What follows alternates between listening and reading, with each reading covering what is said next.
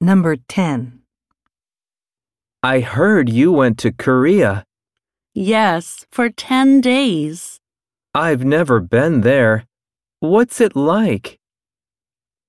1. Yes, very much. 2. The food is great. 3. I took a tour.